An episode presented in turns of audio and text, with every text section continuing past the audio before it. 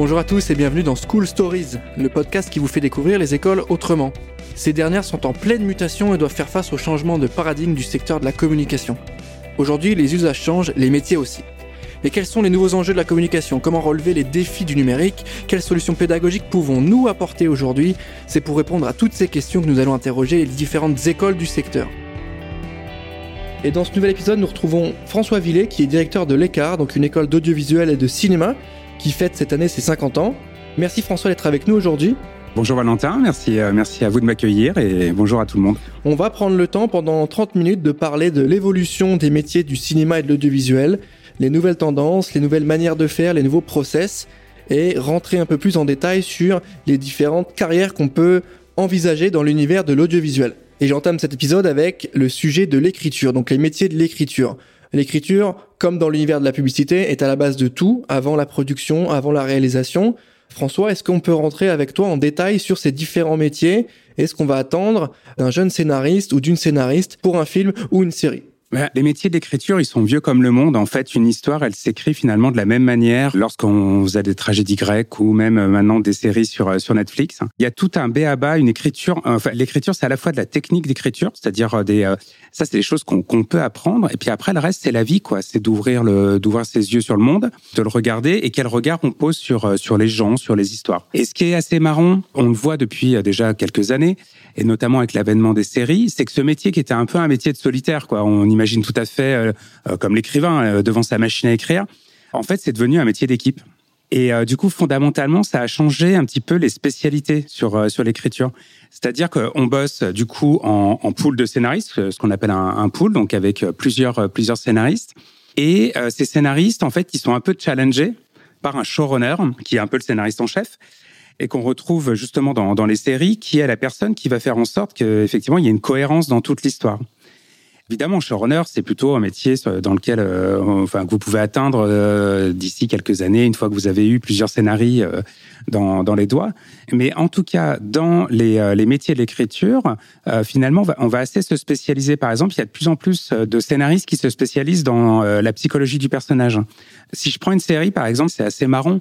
Vous avez un des héros de la série qu'on va retrouver autour de plein de saisons. Nous, en tant que spectateurs, on le retrouve à un moment de sa vie. Genre, il a 20 ans. En fait, le mec qui est en train d'écrire ce personnage, en fait, lui, raconte toute l'histoire du personnage dès sa naissance. C'est-à-dire que il va complètement dérouler toute la vie du personnage pour que justement il soit crédible que les interactions avec les autres personnages soient totalement, euh, oui, on a l'impression d'être dans la vraie vie. C'est ce qui nous plaît dans les séries. Pourquoi c'est addict? Parce qu'on a des ressorts d'écriture, on a des, on tombe en empathie ou alors on déteste un, personnage et euh, du, coup on fait appel à différents talents. Il y a des, euh, des scénaristes qui sont super forts en dialogue. On sait que les dialogues c'est la clé. Je veux dire, si on prend les comédies par exemple, 95% de l'aspect humoristique ou comique vient du, du, dialogue et pas que de la situation. Donc ce qu'on voit, c'est que finalement, on va prendre le meilleur de chacun. C'est-à-dire qu'on n'est plus dans, l'espèce d'optique de, de l'auteur-réalisateur au sens où on pouvait l'entendre au niveau de la nouvelle vague, avec euh, le mec qui écrit euh, l'intégralité du scénar, de l'histoire et qui la réalise, la monte. On n'est plus du tout là-dedans et tout bêtement aussi parce que les nouveaux formats, que ce soit les formats courts et notamment les formats euh, de, de séries, demandent un tel niveau d'écriture en termes de volume parce que tous les jours, il faut encore écrire, encore écrire, encore écrire, qu'une personne seule, de toute façon, s'épuiserait. Et de toute façon, on s'épuise tous. C'est-à-dire qu'à un moment, on, arrive au bout de l'histoire qu'on a envie de raconter. Et le fait de, travailler en équipe, vous avez toujours, on va dire, du sang neuf qui vient apporter un rebond à l'histoire. Du coup, fondamentalement, ça change un peu la hum, typologie de personnes, c'est-à-dire euh, le côté écrivain solitaire, ça, marche toujours, hein, ça marche toujours en littérature. Si vous avez envie de travailler dans les métiers de l'écriture, on va dire dans maintenant et dans les années à venir, ça va plutôt être justement au contraire un partage de compétences, donc quelque chose de beaucoup plus collaboratif. Donc on sort un peu du profil cliché euh, historique de l'écrivain ou, du scénariste. Tu me parles de, co-création, hein, de, mise en commun des, idées, des visions. J'ai le sentiment aussi que c'est une sorte de mix de beaucoup de choses parce que on le sait quand on écrit à la fois euh, pour le ciné, la, télé, mais aussi dans l'univers de la pub, on est impacté par son expérience, sa vision du monde, les choses qu'on a vécues. Mais est-ce qu'il n'y a pas aussi un aspect un peu technique, c'est-à-dire respecter des codes, c'est-à-dire respecter, on parle d'arc narratif, on parle de peut-être de situation initiale, éléments perturbateurs. Est-ce que euh, écrire aujourd'hui, que ce soit pour le web ou le cinéma ou la télé, est-ce qu'il faut respecter un certain nombre de codes et les mixer à justement nous, nos idées, notre vision du monde? Est-ce que ça fonctionne comme ça ou pas du tout? Ouais, c'est exactement ce que je disais en préambule. C'est-à-dire qu'on raconte les, les, mêmes histoires qu'il y a 2000 ans. Hein. Euh, l'histoire d'amour, elle n'a pas changé. Et effectivement, euh, tu parlais d'arc narratif. Euh, on va dire depuis Grémas qui a synthétisé ça, on retrouve systématiquement le schéma actentiel dans toutes les histoires. Et je vais aller plus loin, le storytelling. Effectivement, c'est de la technique. Tu parlais de pub. Moi, j'aime bien faire ce parallèle. La publicité, c'est le truc le plus compliqué de la Terre à écrire. Raconter une histoire en 30 secondes et en plus qui doit te donner envie d'acheter un produit eh ben, n'empêche qu'on retrouve exactement tous les ressorts du storytelling, que ce soit sur un film de 3 heures ou une série de 7 saisons, ou sur une pub de 30 secondes. Donc là où je suis d'accord, c'est que le, le BABA, les, les techniques de base, oui, bien sûr qu'on les apprend, c'est celles-ci, et qu'il faut s'en servir. En fait, il faut les, faut les digérer, on va dire. Et du coup, ensuite, on va s'en servir pour justement raconter son histoire ou sa vision de l'histoire. Est-ce qu'il faut avoir une certaine sensibilité pour écrire? C'est-à-dire que quand un étudiant rejoint l'écart, ou en tout cas est attiré par les métiers de l'audiovisuel au sens large, euh, est-ce qu'on attend de lui un certain nombre de compétences ou simplement de soft skills, c'est-à-dire de savoir-être, d'ouverture, pour écrire? Est-ce qu'il faut avoir déjà vécu des choses ou est-ce qu'il faut lire beaucoup euh, Qu'est-ce que vous attendez d'un étudiant qui veut se projeter sur les métiers de l'écriture?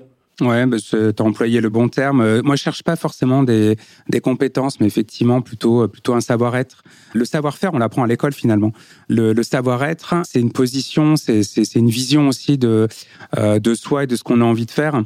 Alors la lecture, bah ouais, je suis je obligé d'en parler. c'est compliqué d'aimer écrire sans aimer lire. J'ai rarement j'ai rarement vu. Et on peut tout lire. Hein. toute histoire est bonne euh, à lire, euh, voilà. Et euh, évidemment, tous les étudiants qu'on sélectionne dans, dans, nos formations écriture sont des gens qui ont déjà écrit. L'écriture, ça coûte rien, ça coûte zéro. Il y a un stylo, un papier. Tout le monde peut écrire.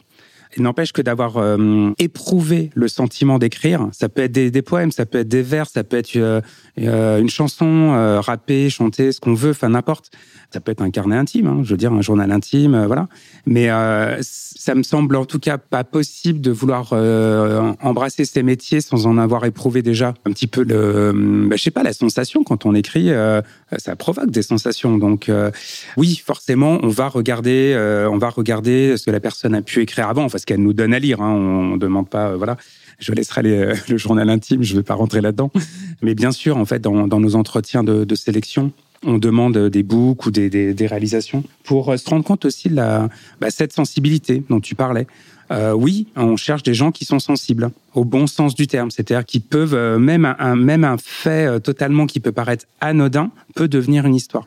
Et comment on transforme une bonne idée, un bon début d'histoire en véritable scénario qui marche Parce qu'on a eu un épisode de podcast où on parlait de trouver la bonne idée parmi tant d'autres, sélectionner la bonne idée. Est-ce que tu as une recette hein? Je sais que c'est un peu plus compliqué que ça, mais comment vous arrivez, vous, à dire, OK, ça, ça va être un scénario, ou en tout cas un début d'histoire qui peut amener à quelque chose, on retrouve des éléments qui amènent le lecteur ou le spectateur à se projeter, qu'est-ce qui va transformer une idée en bon scénario? Effectivement, bah c'est la recette magique que tout le monde aimerait avoir. Donc évidemment, il n'y a pas une règle. Euh, ce qu'on s'aperçoit, moi je trouve, hein, pour le coup, c'est vraiment, euh, c'est plus un avis perso euh, de, producteur parce que c'est mon métier aussi avant tout. Dans la vie, je trouve que lorsque une histoire te renvoie à quelque chose d'universel, donc c'est-à-dire qui peut toucher plus de monde que ta propre personne, en tout cas dans les bonnes histoires, il y a toujours cette universalité qui, ressort. Évidemment, on va parler d'originalité. Alors c'est compliqué parce que je reprends mon histoire d'amour. Je pense que ça fait 2000 ans que les histoires d'amour euh, se suivent et se ressemblent, de toute façon. Et euh, pourquoi est-ce que euh, globalement on va aimer ce genre d'histoire? C'est parce que, bah oui, c'est ce côté universel de l'amour, de la rencontre, de l'émoi, de l'attraction qui va faire que, qu'on soit lecteur ou spectateur ou téléspectateur, on peut s'approprier cette histoire. Et moi, si je devais dire quand une histoire est bonne, c'est qu'on peut arriver à s'approprier. Voilà. D'accord. Donc c'est finalement ce qu'on appellerait dans le monde un peu plus euh, de la pub et du marketing, l'insight, ce qui va parler au plus grand nombre et ce qui va rassembler les gens autour d'une croyance commune ou euh, d'une vision du monde commune. Ouais, je suis ouais, ouais. Donc, ces métiers de la création et de l'écriture, on vient d'en parler, on vient de comprendre un petit peu leurs différentes euh, mécaniques, leurs enjeux. À l'écart, vous ne faites pas que ça. Vous travaillez aussi sur les métiers de la production. Donc, on suit la chaîne de production d'un film. Hein. On a parlé de l'écriture. Maintenant, on parle de la production. Est-ce que tu peux nous présenter rapidement les métiers de la production et nous expliquer comment ça fonctionne? Est-ce que tu sens qu'il y a des évolutions à la fois sur les manières de faire, sur les, peut-être les enjeux business? L'univers de la production, c'est quoi? Alors ouais, donc tu disais effectivement, bah, l'écart, en fait, on a tout ce qu'on appelle le workflow finalement de production et de réalisation d'un film ou d'une série. Donc effectivement, on prépare à peu près à tous les métiers. Et effectivement, il y a ce, ces métiers qui sont euh, le, le, pilier central. C'est-à-dire, euh, la production, pour moi, c'est euh, le coordinateur ou le chef d'orchestre, pour prendre un, autre exemple, entre tous les corps de métier. C'est c'est pas qu'une question d'argent. J'aime bien le, souvent le dire. Alors déjà, pour casser une, une, fausse vérité, quand on produit, on n'investit pas son argent. Le producteur, il n'investit pas son argent. Il investit de l'argent de d'autres personnes qui sont des euh, des, investisseurs. On parle d'investisseurs. Finalement, c'est, je rappelle très souvent, hein, ce sont des industries. Hein. Donc, euh, le schéma industriel qu'on connaît, euh, il s'applique aussi au cinéma. C'est le produit qui est pas le même. Voilà. Et donc, dans les métiers de la production, j'aime bien les diviser moi en grandes familles. Hein. Il y a les métiers effectivement, on va dire du pôle plus administratif, financier, juridique, qui parce que forcément un film, ce n'est que du droit d'auteur dans tous les sens. Donc, on a besoin de gens qui, qui ont ces connaissances juridiques, notamment sur le droit des contrats, droit d'auteur. Évidemment, tout un aspect financier, puisque budget moyen d'un film entre 4 à 5 millions d'euros euh, par an en France. Hein, voilà. Et donc, on a des notions budgétaires, comme on peut retrouver dans des métiers euh, de directeur administratif et financier, contrôleur de gestion, enfin voilà, qu'on retrouve dans n'importe quelle entreprise. Et puis, c'est beaucoup de RH, de ressources humaines, facilement une centaine de personnes hein, sur un plateau. Euh, enfin, je, je, pense que tout le monde a vu un générique de fin d'un film, hein, donc vous imaginez bien que tous ces gens sont, sont salariés. Et puis, bah, pour coordonner tout ce beau monde sur, euh, sur le tournage, on a les métiers de l'assistanat réalisation. Donc, ce qu'on appelle le premier assistant réalisateur. Souvent, on croit que c'est lui qui aide à la mise en scène, euh, par exemple, du réel. Bah non, c'est pas lui, c'est plutôt le deuxième. Et euh, le premier, c'est c'est vraiment le coordinateur ou le logisticien du tournage. Un tournage, c'est militaire. Hein. C'est les journées de tournage sont extrêmement serrées, comprimées forcément, vu les sommes engagées par, euh, par jour, euh, on s'amuse pas à être en retard. Et quand tu dis c'est militaire, ça veut dire que, ça dire quoi? C'est que les étudiants qui nous écoutent aujourd'hui doivent comprendre une chose, que c'est des métiers liés à l'artistique, évidemment, le cinéma, mais c'est aussi beaucoup de rigueur, beaucoup de, finesse, beaucoup de spécificité, de technique. C'est ça aussi que tu aimerais bien rappeler? Ah ouais ouais ouais puis euh, pour le coup je, vais dire tout de suite c'est pas des métiers simples c'est des métiers où on travaille beaucoup souvent plus que la moyenne quand je dis que c'est militaire cette rigueur sur un plateau c'est pour tous les postes. C'est pas que pour euh, certains postes, hein, tous les postes. Ce qu'il faut comprendre, pour construire une image sur un plateau de tournage, il faut que les maillons s'enchaînent parfaitement. C'est comme des engrenages. Dès qu'il y a un grain de sable, c'est fini, terminé. Donc, on peut pas se permettre. On peut pas.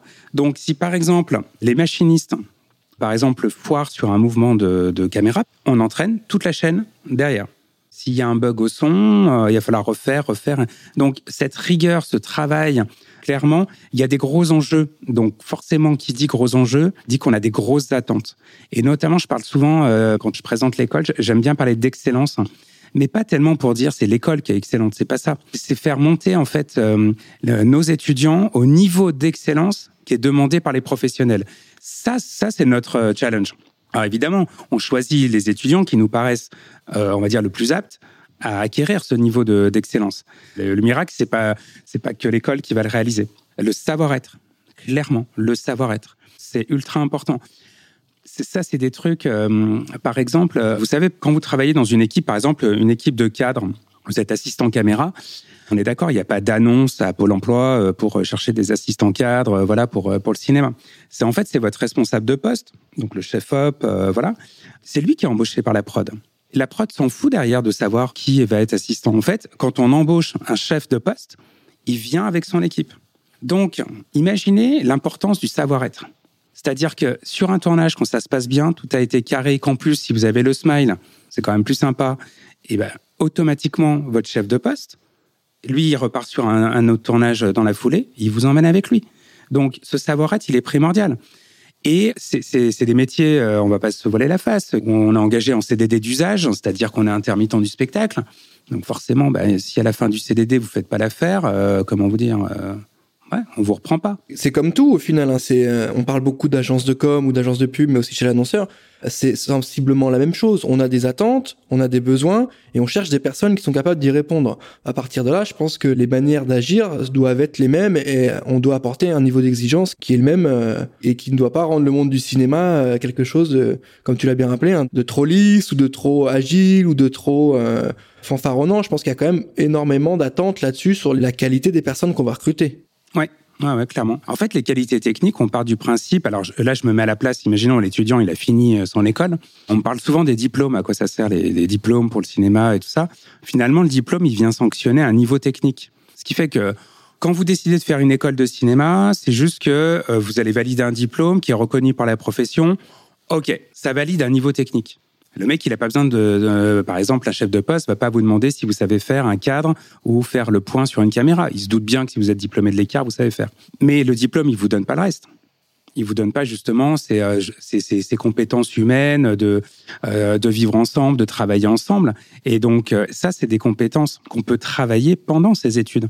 Quand vous faites énormément de projets, que vous avez pu éprouver 10, 20, 30 tournages pendant vos études, en 30 tournages, il y a forte chance que vous ayez rencontré pas mal de problèmes. Je connais pas un tournage sans problème. C'est un peu le principe. On a des problèmes techniques. Euh, voilà, euh, l'ampoule qui grille au dernier moment, bah, bien évidemment, fallait pas qu'elle grille une heure avant, enfin, ou ainsi de suite. C'est là où on va voir en fait euh, les, les, les, les vraies compétences humaines. C'est-à-dire, vous paniquez parce qu'il y a un truc qui, qui, arrive au dernier moment. Ben non, c'est pas ce qu'on demande sur un tournage. C'est pour ça, quand je parlais de militaire, ouais, il y a des process, il y a des, euh, il y a des réactions pro à avoir. Ben non, déjà, on panique pas, on se dédouane pas, on gueule pas contre ses collègues euh, en disant c'est leur faute. Non, on est solidaire. On fait ces métiers que pour une chose, hein, pour qu'une œuvre puisse être créée et être vue par les spectateurs. C'est-à-dire que en termes d'ego, euh, on parle d'autres qualités humaines, il faut clairement apprendre à le laisser de côté. Et, voilà, c'est un peu le côté fourmilière, vous savez, les fourmis ou les abeilles qui vont se sacrifier pour, eh ben ouais, pour simplement euh, que la ruche puisse continuer euh, à produire. Bah, c'est un petit peu, un petit peu la même chose. C'est pas hyper glamour ce que je dis, mais c'est la réalité des choses, quoi. Merci François pour ces précisions sur les enjeux de la production, en tout cas de ce qu'on va attendre d'un étudiant ou d'un professionnel dans l'univers du cinéma. Dernière petite question sur le sujet de la prod. Est-ce que tu pourrais me donner à titre d'exemple peut-être un salaire moyen, en tout cas, qu'est-ce que gagnerait un réalisateur en milieu de carrière, on va dire 45 euh, ans, euh, à peu près pour ceux qui aimeraient se projeter? Alors, euh, je vais donner les salaires des conventions collectives. si je prends un directeur de production, par exemple, sur les semaines de tournage hein, uniquement, c'est payé 4000 euros brut par semaine. Voilà. Alors, ça peut paraître énorme hein, pour les gens qui nous écoutent, parce que 4000 euros par semaine, ça fait délirant. Il faut savoir que on paye la précarité. Hein. J'ai bien dit que sur les semaines de tournage, et je rappelle que ce sont des métiers en intermittent et spectacle. Après, sur des métiers euh, en CDI, parce qu'en prod, il y a beaucoup de CDI. Hein. C'est, euh, on va dire, une des rares euh, familles de métiers où il y a beaucoup de CDI. on est sur des salaires classiques d'entreprise, de PME, puisque c'est principalement c'est des PME dans dans l'audiovisuel et le cinéma. Donc, on peut s'imaginer avec des salaires euh, euh, médians euh, autour des 3000, 3500 euros, voilà, comme un responsable de service, par exemple, dans une PME, voilà. Ouais, ok, bah, c'est hyper clair et je pense que c'est utile hein, pour ceux qui nous suivent aujourd'hui de comprendre qui fait quoi, qu'est-ce qu'on peut apporter, à quel moment on va avoir tel statut, comment on fonctionne et la rémunération. Je pense que c'est toujours utile. bah merci François pour ces deux premiers points. Donc l'écriture, la production. Maintenant, on enchaîne avec le next step, c'est la réalisation. Qu'est-ce que tu peux nous dire sur le métier de réalisateur? Parce qu'il y a beaucoup d'a priori. On nous dit à la fois c'est celui qui fait tout, euh, on nous dit à la fois c'est celui qui est le chef d'orchestre. C'est quoi la réalité? C'est quoi le métier pour commencer de réalisateur? Je vais d'abord euh, répondre à la question c'est quoi un réalisateur? Et ensuite je parlerai des métiers de la réalisation parce qu'en fait souvent on confond un petit peu euh, les deux. Le réalisateur c'est un raconteur d'histoire. C'est un mec qui a envie de raconter une histoire en images. Donc, soit il a écrit l'histoire ou pas. Hein. Il, peut ne pas être scénariste, euh, la plupart des, des réals. Il peut aussi avoir écrit l'histoire, être metteur en scène. Donc là, c'est diriger euh, l'action, diriger des comédiens. Ça, oui, ça, tous les réals sont des metteurs en scène. Mais par contre, peut ne pas être derrière la caméra. C'est-à-dire qu'il peut confier, euh, on va dire, la, la, construction de l'image à son directeur de la photo, son chef-op. Mais en tout cas, il a envie de raconter une histoire qu'il a dans sa tête. Voilà, avec sa vision. Est-ce que le, le réalisateur, et je terminerai là-dessus, mais est un technicien? Est-ce que est-ce qu'il a des, connaissances techniques très pointues ou à minima il en a et euh, il donne des directives? Est-ce que c'est un technicien ou pas du tout? Euh, En fait, il a deux statuts déjà. Il est auteur ce qui est pas la même chose, et technicien. Encore une fois, tous les réalisateurs ne sont pas des grands techniciens. Il y a plein de réalisateurs qui n'ont jamais fait d'école de cinéma, par exemple. Euh, donc, ils vont s'entourer d'une super équipe technique. Mais par contre, le réal, il, a, il faut imaginer, vous avez un plan en tête, vous avez un cadre, une ambiance de lumière. Et ben, par contre, il a intérêt à être beau parleur parce qu'il va falloir qu'il explique ça à des techniciens qui, eux, vont s'occuper finalement de mettre ça en, de mettre ça en image et en, et en lumière. Donc, lui donne sa vision de ce qu'il aimerait voir de l'ambiance qu'il voudrait créer Hum. et les techniciens dont c'est le métier vont travailler à la fois soit la lumière, soit l'angle, soit le cadre pour faire naître justement l'émotion que le réalisateur voulait proposer, c'est ça? Exactement, ouais. Tous les métiers, euh, souvent qu'on connaît un petit peu moins, mais, mais, mais souvent qui sont euh, primordiaux pour créer justement ces ambiances et ces émotions, c'est tous les métiers de la lumière, tous les métiers de la photographie qui sont magnifiques et, euh, et qui permettent vraiment, quand on est téléspectateur, de rentrer dans, dans bah, je sais pas si je prends euh, dans les grands classiques, euh, les, la lumière dans les Tim Burton, et pas, et pas anodine aux émotions que ça nous procure. Euh, Jean-Pierre Jeunet, pour reprendre aussi un Français euh, qui a une, on va dire une lumière, une photographie très très iconique, voilà. Et donc c'est euh, c'est ultra important. Et euh, tout ça, c'est ce qu'on appelle un peu aussi la, direction artistique. Hein.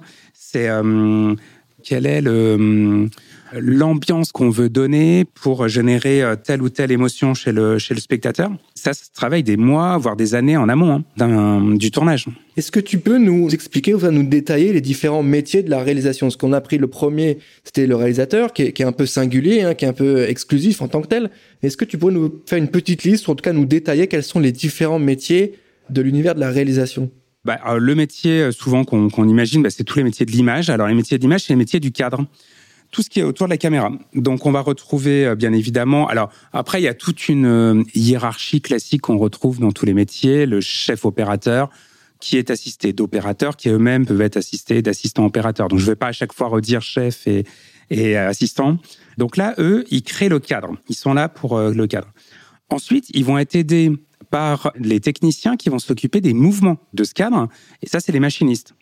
Typiquement, qui font les travelling, les mouvements de grue, euh, euh, désormais aussi euh, les drones, euh, le steadicammer également qu'on utilise encore beaucoup pour toutes les scènes justement de course ou de où on a besoin que la caméra soit stabilisée, même pendant une course poursuite par exemple. Et on a besoin qu'il soit quand même en forme aussi physiquement. Ouais, ouais, ouais. Alors heureusement, les, les, les technos ont bien évolué. Les, euh, maintenant, on a des stabilisateurs qui sont quand même euh, beaucoup plus maniables et beaucoup plus légers que les, les gros Steadicam là qui cassaient le dos quand même. Souvent, Steadicammer, euh, après 40 ans, ils avaient un petit peu le dos cassé. Ouais.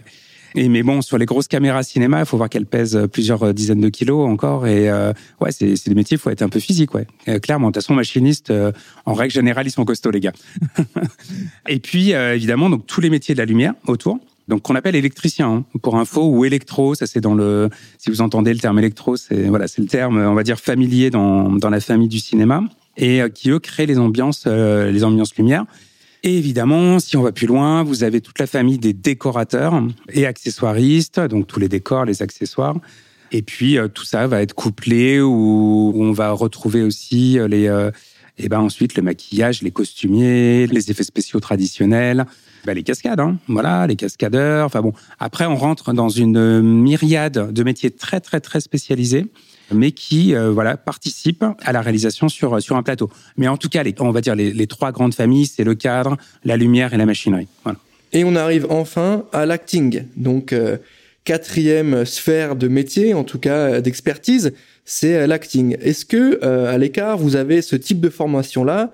Comment vous l'envisagez? Et ensuite, ma question suivante, ça sera bah, qu'est-ce qu'un bon acteur? Qu'est-ce qu'une bonne actrice? La question piège. Parce qu'en fait, l'écart, il faut savoir qu'il y a 50 ans, c'était une école d'acteurs. Il a fallu rajouter au bout d'un moment, la télé est arrivée, tout ça. Et ben, il a bien fallu former aussi des étudiants avec la caméra pour former les acteurs au jeu cinéma, au jeu, au jeu face caméra, c'est comme ça souvent qu'on, qu'on l'appelle. Et donc, bien évidemment, bah oui, on, ça fait 50 ans qu'on, qu'on forme des acteurs. On les forme bah, aussi bien au théâtre que justement au jeu face caméra. Et quand vous êtes dans une école de cinéma et d'audiovisuel, c'est quand même beaucoup plus simple puisque forcément, bah, vous allez pouvoir travailler sur euh, plein de films, plein de courts-métrages euh, d'étudiants, mais également euh, sur des, sur des créations de, de théâtre. Un bon comédien, un être sincère, intègre et modeste. Peut-être contrairement à ce qu'on pourrait penser. Ouais, je pense que c'est assez intéressant. Est-ce que tu as le sentiment que, que ces compétences-là, elles ont évolué? Est-ce que euh, le comédien d'il y a 30 ans, c'est le même que celui d'aujourd'hui ou pas? Qu'est-ce qu'on attend de lui aujourd'hui ou d'elle? Ah, c'est alors ça c'est terrible, c'est non, c'est pas les mêmes. les fondamentaux sont les mêmes. Hein. Le travail, le travail de préparation, le travail de préparation d'un rôle est le même. Euh, le travail physique, le travail corporel de la voix. Clairement, on réinvente pas la roue. Hein, euh, voilà.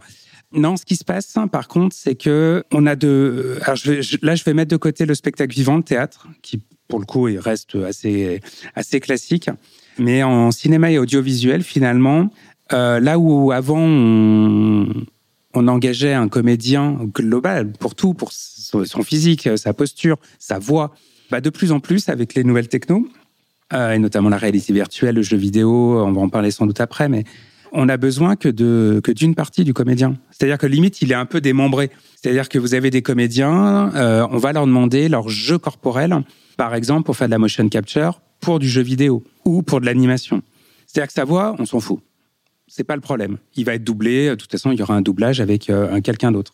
De plus en plus, on a besoin, notamment pour le jeu vidéo et l'animation en 3D, de capter les euh, les effets de visage. Voilà, le rire, euh, les rides, les choses comme ça. Donc avec la reconnaissance faciale, c'est hyper simple hein, de nos jours. Hein, euh. et du coup, on va demander finalement à des comédiens de prêter leur visage, mais leur visage vraiment euh, physique. Et puis bien évidemment, par contre, on connaît très bien, et ça, ça n'a pas tellement évolué, et c'est même plutôt en expansion, c'est le travail de la voix. Et donc, il y a des comédiens qu'on ne connaît pas. Hein, voilà. Je pense que bah, notamment tous les gens qui doublent, les grandes stars américaines, pourtant, leurs voix sont familières euh, et on ne connaît pas leur visage.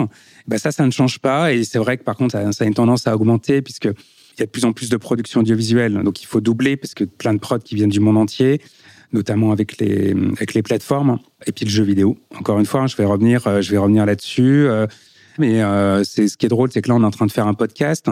moi, le podcast, ça fait des années que je, suis convaincu que c'est un médium absolument incroyable. Et la vérité, c'est que c'est en train d'exploser totalement de partout.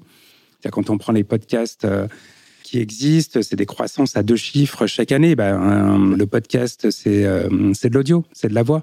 Donc, je pense qu'il y, a une évolution aussi du travail du comédien vers peut-être un peu plus de, spécialisation. Hmm. C'est sans doute ça qu'on va, qu'on va observer. Ah, il ne faut pas que les, les, étudiants qui ont des velléités de, de devenir comédien euh, déprime. Hein. On a encore besoin de comédiens euh, en entier, euh, voilà, notamment notamment en théâtre et même encore en cinéma. Mais mais il faut être conscient de ça aussi, c'est-à-dire que peut-être qu'à 18 ans, on a envie de faire ça parce qu'on a fait, on était dans une, classe de, de, théâtre amateur ou, au lycée. Il faut, être conscient aussi que sans doute dans quelques années, vous ne ferez pas, vous ne ferez pas votre jeu comme là on, on le fait, on le fait actuellement, quoi. Et du coup, avant, on prenait peut-être un tout une personnalité, une personne pour ce qu'elle était. Aujourd'hui, on est peut-être un peu plus sur la singularité, la, spécialisation, soit de la voix, soit du visage, soit du déplacement, soit du comportement. C'est un, petit peu ça que tu essayes de nous dire? Alors, peut-être pas pour rentrer dans une école. Après, ouais. Ouais. Je pense que, de toute façon, un acteur complet au sens des grands acteurs qui nous marquent tous, euh, déjà, il n'y en a pas beaucoup, faut être, faut être très clair. Par exemple, les sélections dans les écoles ou les conservatoires euh, sont pas encore euh, sont pas encore à ce niveau-là. Clairement, je vais rassurer tout le monde. Mais par contre, euh, par la suite, si je reprends la voix, bien évidemment que si par exemple vous pouvez tout à fait intéresser un agent artistique, il a juste tiqué sur votre voix c'est votre voix qui l'intéresse, bah, ce sera son boulot d'aller vous trouver des cachets, euh, soit sur de la voix off, soit sur du doublage, de la radio, n'importe. Puis même du podcast qui passe beaucoup en fiction, là. Il y a beaucoup de podcasts fiction et de vraies web-séries audio. Euh. Ouais. Tu prêches un convaincu, voilà. il faut aller, il faut aller là-dessus, quoi. Et tu, tu m'as parlé du coup un peu de motion capture, de, de jeux vidéo, donc euh, je reviens dessus. On a parlé de l'écriture, on a parlé de la production, on a parlé de la réalisation. Là, on vient de parler des métiers de l'acting ça m'amène logiquement au métier de la post-production et du coup des effets spéciaux. Donc euh, il y a un petit lien avec l'univers du jeu vidéo, etc. Il y a un élément un peu plus technique. J'ai le sentiment qu'on a vraiment affaire à des gens qui, pour le coup, doivent avoir certaines compétences qui vont évoluer. Est-ce que tu peux nous, nous détailler euh, les métiers de la, les métiers de la post-production et des effets spéciaux? Alors là, c'est sans doute les métiers qui ont plus évolué ces dernières années, qui vont encore plus évoluer encore dans les, dans les années à venir parce que euh, bon, tout le monde sait que les, avancées technologiques vont, vraiment très vite. Autant finalement, par exemple, tout à l'heure on parlait du tournage. Le tournage, autant ça s'est allégé techniquement, Mais finalement, on tourne un film comme on l'a toujours fait. Hein. Il n'y a pas grands, une grande révolution. Par contre, la post-production, ce qui est en train d'arriver, c'est que ce qu'on appelle la post-production, donc après le tournage, est en train de devenir de la pré-production. Je pense que si Shit veut Mandalorian, par exemple, je pense que ça va parler à pas mal de, pas mal de nos, nos auditeurs, c'est ce qu'on appelle de la 3D temps réel. Tous les décors ont été créés avant. Auparavant, on tournait sur un fond vert. Alors, on, le fait toujours, hein, mais euh, le classique, c'était on tournait sur un fond vert. Et là, on faisait appel à des VFX en post-production qui venaient euh, incruster ensuite une image créée a posteriori. Au fond bleu? Au fond bleu. Le, vert ou le bleu. C'est quoi la différence? Bah moi j'ai les yeux bleus, donc tu imagines si tu me mets sur un fond bleu, euh, ça va être un peu compliqué quand on va détourer. Voilà. Oh ouais, l'outil plume il doit être bien bien bien exploité. Ok. non, le, le, bleu et le vert sont les bon assez spécifiques, sont les deux couleurs qu'on ne retrouve pas sur la peau humaine en fait. Voilà, sauf dans les yeux. Voilà. D'où le fait qu'on ait deux couleurs. Et puis bon, ça nous aide aussi des fois pour les vêtements ou les trucs comme ça. Euh, voilà. On utilise encore euh, beaucoup ces, les techniques de fond hein, d'incrustation, mais on a du coup donc des gens qui travaillent en amont du film, qui créent tout l'univers du film, et les nouvelles technos, elles sont en train aussi de changer les, méthodes de tournage. Si on prend par exemple les tournages d'il y a 5-6 ans, des grosses prods euh, euh, type X-Men ou des choses comme ça, qui étaient tout sur, tout sur fond vert, en fait, les acteurs ne savaient pas dans, là où ils étaient, en fait. Ils étaient sur un fond vert, ils apprenaient par cœur une espèce de chorégraphie, euh, voilà. Avec la réalité virtuelle en temps réel, en fait, sur des écrans LED tout autour du studio, on projette le décor qui évolue en temps réel en fonction de l'acteur. Je ne sais pas si vous imaginez un tout petit peu le, le gap en fait qu'on a pris dans les, dans les effets spéciaux. Alors c'est génial pour deux raisons. D'abord pour les acteurs, clairement, vous imaginez c'est un confort de jeu qui est quand même plus sympa que d'être sur un fond vert. Et on a un gain de temps phénoménal. Temps, parce que la post-production, c'est ce qui prend le plus de temps dans, dans la construction d'un film. Les VFX, la 3D, c'est ce qui prend le plus de temps.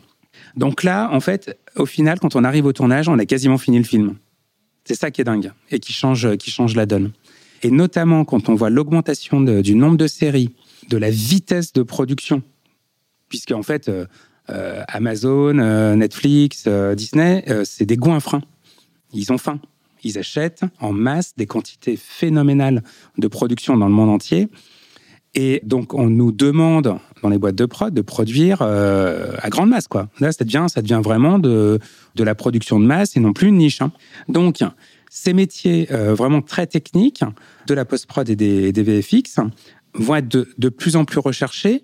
Alors, peut-être qu'on travaillera moins de temps qu'auparavant, mais par contre de manière plus spécialisée sur euh, le set designer, celui qui crée les, décors, les caractères designers, celui qui crée les personnages, ou l'artiste VFX qui crée, on va dire, l'environnement, euh, l'environnement artistique euh, global. Donc c'est pareil, ces métiers, ils sont en train de, ils sont en train de totalement changer. Il faut aller de plus en plus vite. Donc autant vous dire que plus vous maîtrisez techniquement les outils, bah, plus vous êtes doué et plus vous êtes recherché typiquement sur les outils qu'on a actuels, et les logiciels type Maya, euh, par exemple, euh, pour, pour de la 3D, on sait tous qu'il faut à peu près 5 ans d'études pour maîtriser le logiciel, pour être euh, opérationnel au niveau pro. Et puis après, il faut en bouffer. C'est-à-dire, les étudiants qui sont intéressés par tous ces VFX et tout, il n'y a qu'une manière, hein, c'est en bouffer, en bouffer. C'est-à-dire qu'il faut que votre geste et votre la répétitivité de, des gestes deviennent de plus en plus fluides, deviennent de plus en plus rapides parce que l'écosystème de la prod actuelle va faire en sorte qu'il va falloir aller de plus en plus vite et surtout que ça soit de plus en plus réaliste. Donc les outils nous aident, les moteurs temps réel, effectivement, font avancer les, choses. C'est ultra réaliste. Hein. C'est souvent ce que hum, on parle. On parle souvent des grosses, des grosses euh, prod, mais en fait tout le monde connaît, je pense, à peu près le film Parasite. Et le film Parasite, tout le monde a un petit peu rêvé de cette ville est un petit peu étrange quand même. Euh, même la maison est étrange. En fait, elle n'existe pas, la maison. C'est de la 3D temps réel. Hein. Et euh, vous, vous, avez plein de making-of super sympas sur justement les moteurs temps réel. Pour ceux que ça intéresse, les étudiants qui ont envie de se pencher dessus, allez voir, allez voir les sites de Unity ou d'Unreal Engine qui montrent qu'en fait voilà comment ça se passe l'envers du décor, comment est-ce qu'on construit, puis allez voir ouais les, les making-of de Mandalorian ou Cyberpunk 2077. Hein, euh, c'est que, que, que du temps réel. Voilà. Est-ce que sur ces métiers-là, et ça va être ma dernière question sur la partie euh, effets spéciaux, mais est-ce que ces métiers-là, une fois qu'on les maîtrise, on peut faire un pont entre le monde du ciné et le monde du jeu vidéo? Est-ce qu'il y a des ponts qui se créent sur... On peut aussi parler de l'écriture, hein, sur le, scénario d'un jeu ou d'un film. Est-ce que une fois qu'on maîtrise la partie ciné, on peut tout à fait monter sur des, sujets jeux vidéo. Eh ben, je vais répondre oui, encore plus que oui, parce que c'est de plus en plus le cas, et euh, je peux vous assurer qu'on est en lien avec des grands studios euh, qui réclament les compétences qu'on avait dans le cinéma pour justement les adapter aux jeux vidéo, parce que le niveau des jeux vidéo étant tellement maintenant réaliste, finalement que on est en train de c'est ces deux mondes qui sont euh, finalement en train de en train de fusionner et les effets spéciaux, le temps réel, euh, l'acting, l'écriture scénaristique. Alors là, ça devient encore plus intéressant pour l'écriture parce qu'en plus euh, il faut que l'écriture soit interactive. Et alors là, en termes de process cérébral, c'est-à-dire d'essayer d'imaginer tout ce qui peut se passer en fonction de l'action du joueur, là, vous commencez à devenir limite un petit peu schizophrène, hein, à mon avis, à des moments. Mais bien sûr, le, le, monde du jeu vidéo et le monde du cinéma sont en train de... Pour moi, c'est les mêmes métiers. C'est juste le produit final qui est pas le même, mais c'est exactement les mêmes métiers. La seule chose qu'on n'a encore pas trop dans les métiers du cinéma, c'est plutôt tout le côté programmation informatique, on va dire, euh, voilà. Et encore, et encore, c'est des choses sur lesquelles il va falloir former les étudiants parce que quand on voit le, ce que c'est justement la, la, la 3D temps réel, ce n'est rien d'autre que de l'informatique et de la programmation informatique. C'est-à-dire que dans les nouvelles compétences qu'on va rechercher, il y a aussi, euh, aussi celle-ci. Hein. Et dans tout ce que tu me racontes là, j'ai vraiment le sentiment que, que bah, euh, l'univers de l'audiovisuel, il, est, il, est, il regorge de pas mal de métiers qui sont, qui sont assez larges et variés et ça casse un peu les croyances qu'on a autour du sujet. J'ai vraiment le sentiment que il y a beaucoup d'opportunités, il y a beaucoup de métiers différents. Il faut à la fois de la technique, il faut à la fois du soft skills. Ça, rassure, je pense, ceux qui nous écoutent aujourd'hui. Est-ce que tu peux nous faire un petit point avant de terminer sur euh, le marché aujourd'hui du cinéma ou de l'audiovisuel? Euh, me, me peut-être me préciser le nombre d'emplois qu'il y a ou euh, les métiers et les, salaires les plus intéressants. En tout cas, me faire un point sur voilà le nombre de personnes dans l'industrie peut-être. Alors oui, ça c'est souvent un cliché qu'on essaye tout le temps de casser quand on quand on fait ce genre de justement d'exercice comme euh, comme avec vous aujourd'hui. Euh, les industries culturelles, c'est un million deux cent mille emplois. C'est-à-dire que c'est plus que le secteur automobile, plus que le secteur des télécoms, qui sont pourtant des gros gros secteurs. C'est à peu près 80 milliards d'euros de chiffre d'affaires par an que pour la France. Hein. Je, je, parle que du marché français. Et on a des, des taux de croissance, notamment dans certains secteurs, qui se voient peut-être moins, je vais, je vais mettre le cinéma, on va dire, euh, au sens euh, cinéma, salle de cinéma à part. En ce moment, il y a une explosion du live stream. Tout le monde a besoin de live stream. Il va, il va falloir se rendre compte que l'ensemble des établissements d'éducation vont avoir besoin d'e-learning. Tout ça, c'est de l'image et du son. C'est de la réalisation. C'est-à-dire qu'il y a un marché absolument colossal, ne serait-ce que dans le, ce qu'on appelle le film institutionnel, qui ne va pas s'arrêter. Et euh, clairement, nous, on a beaucoup d'anciens étudiants qui bossent dans ces domaines-là, dans ce qu'on appelle le corporate, quoi, le, film corporate, qui font leur métier. Évidemment, tout à l'heure, je parlais de la série et des, et des plateformes. Je prends Netflix. Business model de Netflix, c'était de dire, avec leurs investisseurs, vous allez perdre de l'argent pendant 10 ans pour en gagner dans 10 ans. C'était l'année dernière, ça. Hein. En un an, ils sont rentables. Depuis un an, avec forcément la, crise Covid, ils sont rentables. C'est-à-dire qu'ils viennent de gagner 10 ans. Mais ils ont entraîné derrière eux toutes les autres plateformes et donc ils ont entraîné derrière eux toutes les prods. C'est-à-dire que quand en un an vous faites le, même business qui était prévu en 10 ans, là ils sont à sec. Toutes les plateformes sont à sec de production. Il n'y a pas assez d'offres de production pour Disney, pour, euh, Netflix. Donc pourquoi est-ce que là euh, Netflix euh, va injecter des milliards en France pour produire? Et dans tous les pays hein, du, monde. Ils vont injecter 80 milliards une seule plateforme. je ne sais pas si les... Parce que les chiffres, des fois, peuvent donner un peu le tournis, puis on ne se rend pas bien compte de ce que, de ce que ça veut dire. Mais c'est colossal. Personne n'a jamais mis 80 milliards dans de la production. Donc, forcément, oui, on va avoir énormément, énormément de production là à faire, et ça va pas s'arrêter. Donc, euh, au contraire, moi, je, je, je, crois à une grosse, grosse croissance des métiers euh, de l'audiovisuel et du cinéma. Donc pour ceux qui nous écoutent aujourd'hui, je pense que ça rassure dans la mesure où, tu l'as bien dit, hein, on met de côté les salles de cinéma dans physique, mais on parle de cinéma au sens large, de production, etc.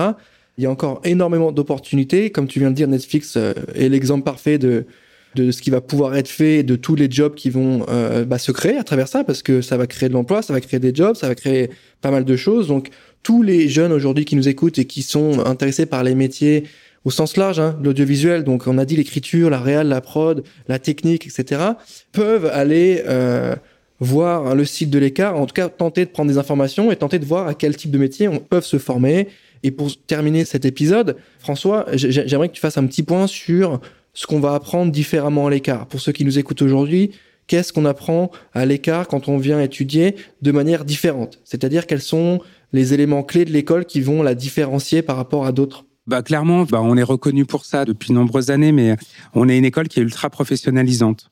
On a des côtés des très très bons taux, c'est pas pour s'envoyer des fleurs, hein, mais on a des très euh, bons taux d'intégration rapide sur le marché du travail, parce que 70% des cours c'est de la pratique qu'on réalise 250 tournages par an. Donc, euh, en fait, c'est comme une grosse société de prod, finalement, euh, l'écart. On tourne en permanence.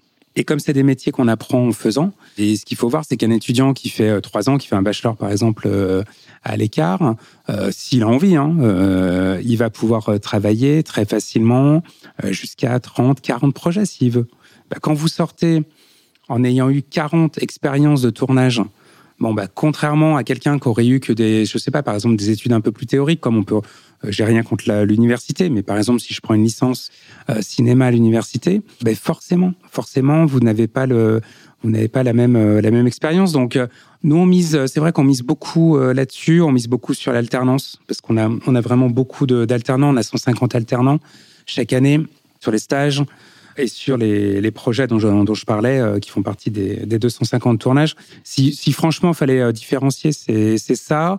Et puis le réseau, le réseau de l'écart, 50 euh, ans, ben, vous imaginez, c'est plus de 10 000 alumni, c'est plus de 100 entreprises partenaires, dont, euh, je sais pas, Universal, euh, Pathé, TF1, France Télévisions, euh, EuropaCorp, euh, Quad Production, enfin, de toute façon, il y en a, il y en a des dizaines. Et puis, bah, du coup, le réseau interne de l'école. Voilà. Tous les profs sont, en fait des pros qui, qui sont en activité, qui viennent faire des heures de formation bah forcément, ils ouvrent aussi leur réseau et ainsi de suite, ainsi de suite. Donc, je dirais que voilà, c'est sans doute cet aspect-là qui est différenciant à l'écart. Merci en tout cas François pour toutes tes réponses. Je rappelle que tu es directeur de l'Écart, donc une école de cinéma et d'audiovisuel qui fête cette année ses 50 ans. Je rappelle aussi pour tous les étudiants qui nous ont écoutés aujourd'hui et qui souhaiteraient s'informer et s'orienter vers les métiers de l'audiovisuel, que l'écart a sa fiche de présentation sur J'ai un pote dans la com avec tous les éléments de cursus, de recrutement et d'orientation. Donc euh, n'hésitez pas à aller jeter un œil dessus. Merci à toi François. Bah, merci à vous, c'était super, euh, très agréable. Merci à tous de nous avoir écoutés. On se retrouve très vite pour le prochain épisode de School Stories.